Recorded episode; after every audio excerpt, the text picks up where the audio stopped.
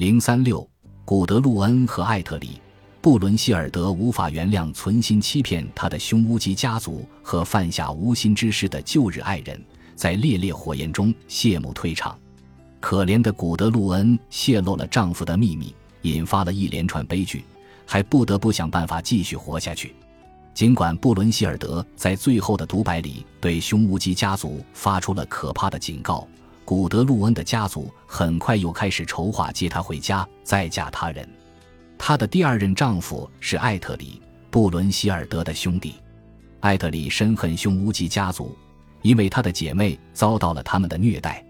匈乌基家族欠他一个女人，于是古德路恩被送去嫁与他为妻。传说又出现了不同的版本，在一首诗中，他们一开始琴瑟和谐，他们情深意浓，当着王公贵族的面相互拥抱；在另一首诗中，他们又互相指责，诉说对方的亏欠，展现了婚姻不和的悲惨情景。艾特里和古德路恩生下了两个儿子，但匈奴人的首领满心想的都是如何获取妻子前夫的财产，而那些宝藏如今已经落入七舅的手中。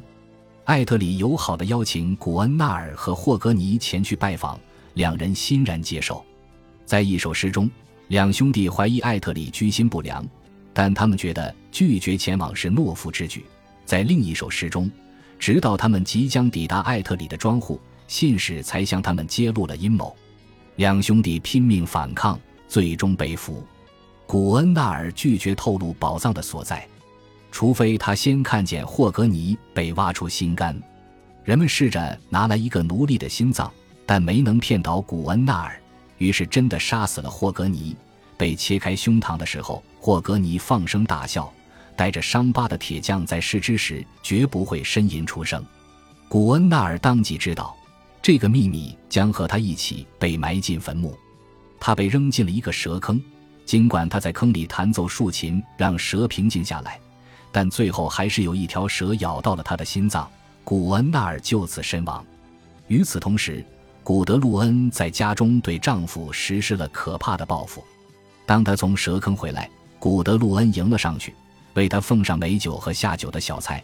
所有的匈奴人也都得到了一份。待他们吃饱喝足之后，古德路恩才告诉他们刚刚吃的到底是什么：你的两个亲生儿子，宝剑的分配者，心脏和血淋淋的尸体。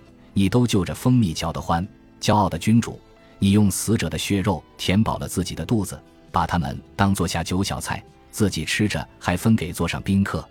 艾特里的歌谣第三十五节，古德路恩杀死了他们的孩子，艾特里把他们吃下肚。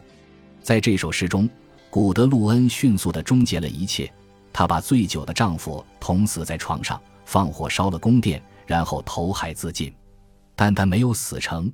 而是被海浪冲到了国王尤纳克尔的领土，在那里，她遇到了未来的第三任丈夫。